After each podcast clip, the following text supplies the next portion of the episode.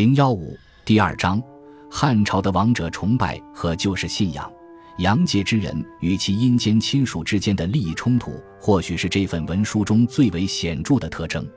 除了恳请冥界之神将死者拘押在地下，并禁止其鬼魂逃回阳间，在世之人还请求神灵阻止其他辈分更高的祖先把他们自己身上的部分刑罚留给新世之人承担。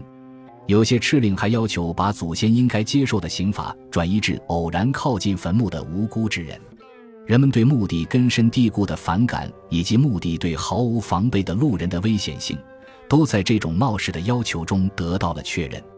写给亡者的敕令重申了生者对因亡者可能带来的不幸，长久以来都怀有恐惧。在东周时期，人们往往因迷途鬼魂的报复而感到害怕。但汉代的墓中敕令揭示的是一种与之不同的新焦虑，其针对的是令人生畏的冥府，以帝国统治者的名义施加的严厉惩罚。害怕被祖先的罪过连累，也是根植于汉朝实际司法实践的现象。汉朝法律规定，对于任意家庭成员犯下的罪行，个人都应承担连坐之责。而这些文书则坚持认为，个体应对自己的罪孽承担完全责任，天罚的影响范围只能限于个体本身。到汉朝晚期，冥界在凡人眼中成了一个充满无情审判和严酷刑罚的恐怖世界。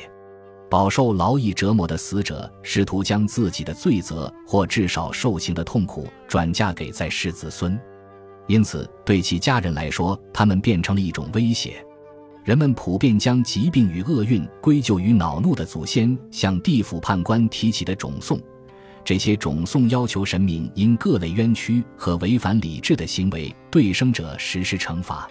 不管死者有多么可怜，也不管其死后生活是如何悲惨，他们始终对生者，尤其对自己的子孙后代构成威胁。在汉朝人的宗教观中，死亡能赐人以力量，这种力量既可是恶意的。又可是良性的，一旦摆脱凡人之躯的桎梏，死者的灵魂就会开始新的生活。和早些时候一样，神界的等级制度反映了凡界的社会秩序。然而，凡界社会秩序本身已经发生了变化，皇权统治下的科层体系因此成为神界等级秩序的原型。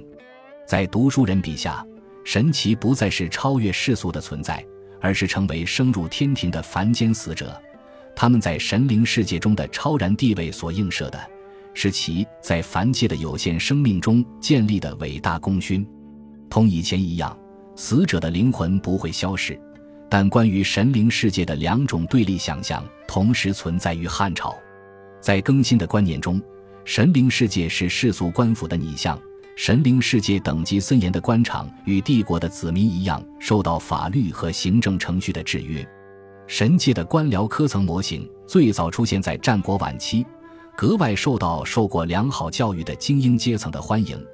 但他在民间的宗教运动中也有所体现。与此同时，对具有神力的死者之灵的崇拜，及活人向死者献上祭品，尤其是强效的血食的实践，继续流行于各个阶层。西王母无疑是在汉朝的神话和艺术中留下最深刻印记的神奇。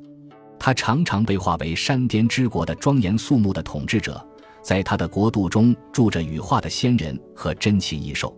但这种形象是在汉朝的最后两个世纪才出现的。在《山海经》里保留的与之不同的更早期传说中，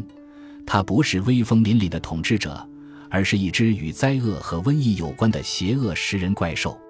《山海经》中的西王母被描述为融合多种动物特征的穴居怪兽，它有着豹尾虎齿，善于发笑，且可以号令鬼魂在凡人中散播厄运与瘟疫。西王母不同形象间的反差，可能是不同地方传统的结果。其威严肃穆的女性形象更接近于东部沿海燕的与齐地仙人神话中的描述，而不是虚构的西方妖魔。但西王母的野兽形象还与商代或更久以前的古老恶魔形象形成了呼应。《山海经》中提到的虎齿，可让人立马回想起从商朝到汉朝的玉石上常常刻有的兽面獠牙的妖魔。鉴于找不到任何可以解释这些妖魔形象含义的文献，我们无法将其与任何特定的神话生物相联系。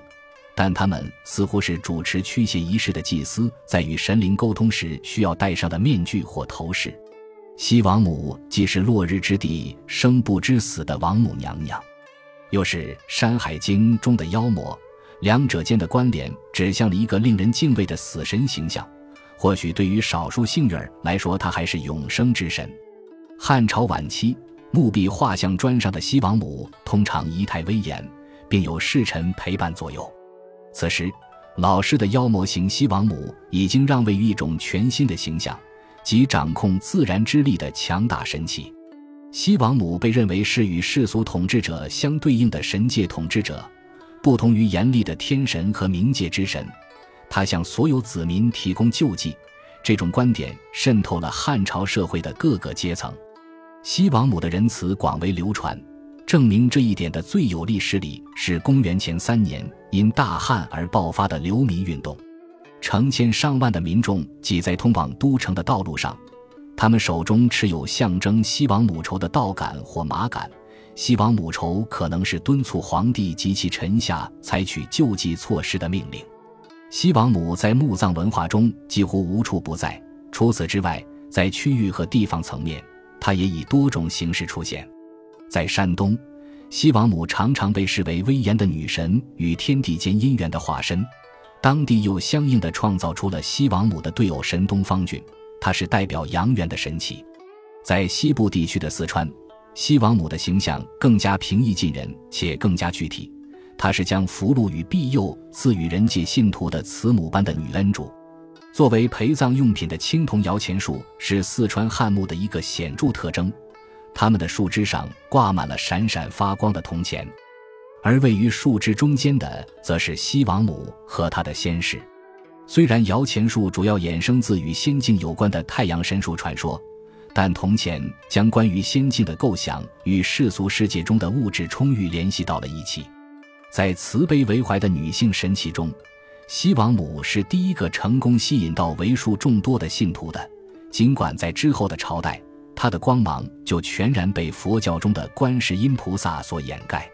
虽然对西王母、泰山府君以及皇帝等神话人物的塑造都以尘世间的君王为原型，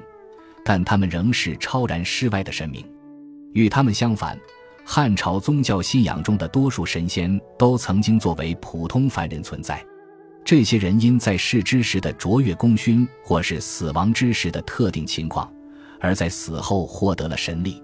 精英阶层的宗教文化将这类获得神格的凡人纳入一种科层化的神仙体系，他们每人都有自己的职责范围。在公元前两世纪的《淮南子》中，我们可以找到对这类成神过程的描述。故炎帝于火，死而为灶；禹劳天下，死而为社；后稷作稼穑，死而为祭；以除天下之害，死而为宗部。此鬼神之所以立。近期的考古发现揭示，认为凡人可以在死后于神界科层体制内获得职位的观念，最早可以追溯至公元前四世纪晚期。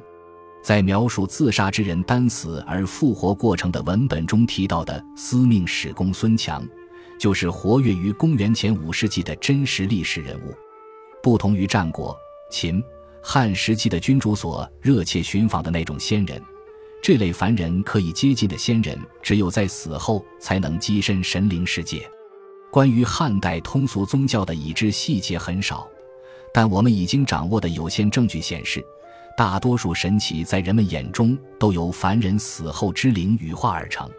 虽然神仙崇拜与祖先崇拜有本质上的区别，但两者都证明逝者在生者的想象中占据了核心位置。无论如何，对崇拜死人之灵而非自己祖先的做法，官员们和接受儒家教育的精英阶层进行了批判。由于超越了礼制规定的得体行为的范畴。进行这类祭祀的寺庙被视作非法的淫祠，但鉴于监管民间信仰的方式有限，国家制裁手段造成的影响总的来说微不足道。汉朝晚期最为活跃的一种祭祀活动，就以汉朝建立者刘邦的孙子，谥号为城阳景王的刘璋为核心。刘璋因对篡权者吕后不加掩饰的反对而获得了声望，他还是平定吕后事后的诸吕之乱的英雄。在诸吕之乱平息两年之后，年仅二十来岁的刘璋突然薨逝，人们在城阳城中为他修建了一座祠庙，以纪念他为汉室建立的功勋。该祠庙虽然规模较小，但吸引了人数众多的虔诚崇拜者。英绍在两世纪末写道：“自琅琊、青州六郡及渤海都邑、襄亭、聚落，皆为立祠。”一位与英少生活在同一时代的人也称，有不少于六百间城阳景王祠分布在该地区。刘璋作为神灵的威严，在民间节日中得到了彰显。商贾为他的神像穿上二千太余服。然后在持续多日的宴席、讴歌、社戏的伴随下，五辆载有刘璋神像的四轮马车将在城中街道巡游。约在两世纪末，时任济南国相，也就是著名的诗人、军阀曹操，无情地镇压了这一淫祀。但在他离任之后，对城阳景王的崇拜明显又死灰复燃。